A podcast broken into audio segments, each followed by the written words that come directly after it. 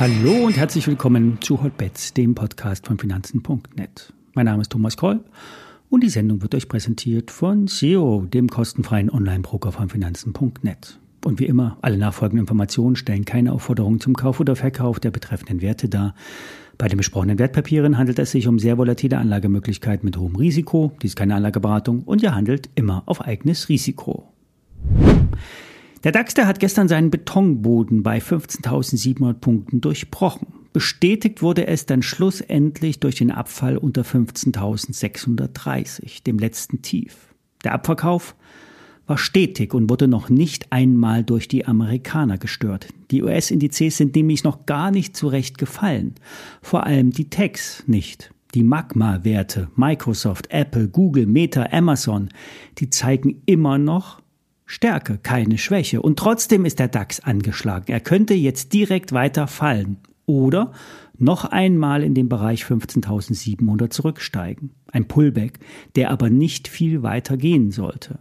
Denn der Markt zittert vor den Non-Farm Paywalls, beziehungsweise die Trader haben Respekt vor dem Event.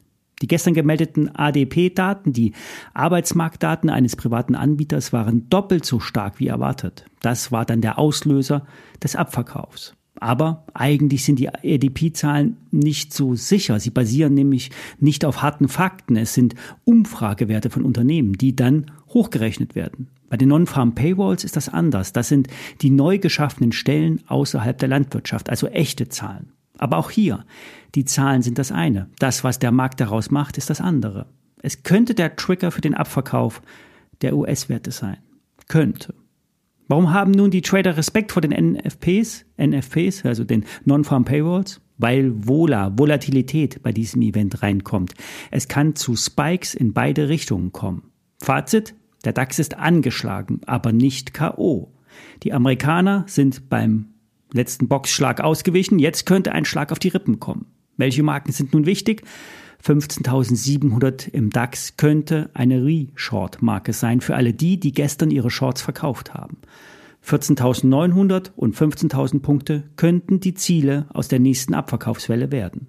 Beim S&P 500 sind die gestrigen Tiefs entscheidend. Die Optionsmärkte preisen ihren Daily Expected Moves, also den zu erwartenden Schwankungsbreiten, keine großen Abverkäufe ein. Beim Nasdaq ist noch gar nichts passiert. Der ist noch nicht einmal aus seiner Ecke gekommen, um sprachlich beim Boxen zu bleiben. Die nächste Runde wird um 14.30 Uhr eingeläutet, dann kommen die Arbeitsmarktdaten. Danach nächste Woche CPI-Daten, also die US-Inflationsdaten am Mittwoch, dem 12. Juni. Und dann ab Ende nächster Woche die Unternehmenszahlen aus dem zweiten Quartal. Ach ja, und die Notenbanken gibt's ja auch noch. Zinsanhebungen sind wahrscheinlich in den USA und in Europa und die EZB wird dem Markt Liquidität entziehen. Ein heißer Sommer bahnt sich an. Kommen wir zu den Aktien. Ich habe gestern eine Analyse zu HelloFresh gemacht. Die Aktie konnte zwar gestern über den 200er-Tage-Durchschnitt nicht ansteigen, aber die Value-Investoren sind trotzdem nicht ganz abgeneigt von dem Kochboxen-Business, was immerhin 7 Milliarden im Jahr Umsatz macht und 500 Millionen im Best Case abwirft.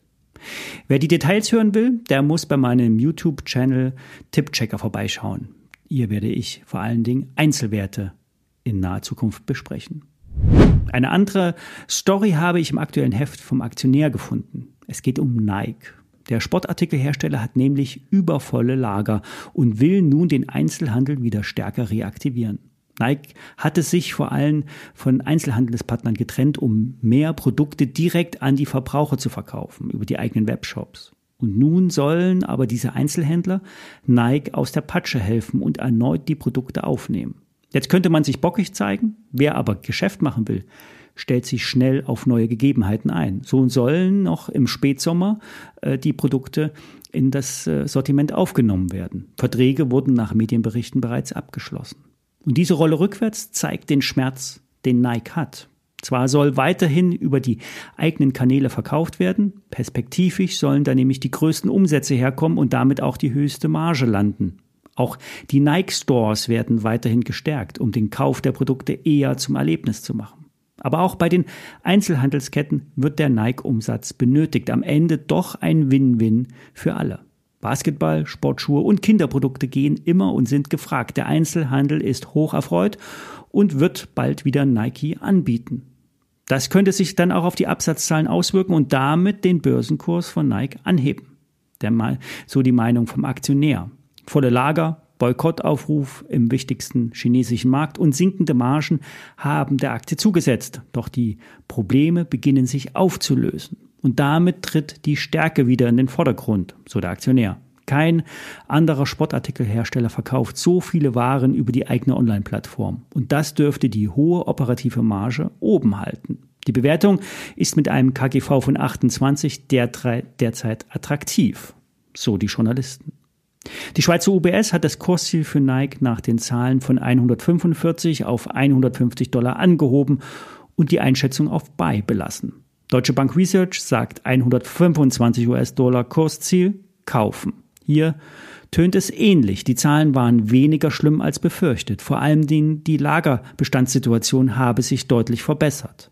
JP Morgan hat das Kursziel von 146 auf 142 Dollar gesenkt, aber die Einstufung auf Overweight belassen. Nur die DZ Bank, die senkt den Daumen. Verkaufen, fairer Wert 96 Dollar. Begründung, negative Gewinnentwicklung wegen der hohen Lagerbestände. Soweit für heute. Wir hören uns am Montag wieder. Bis dahin, alles Gute.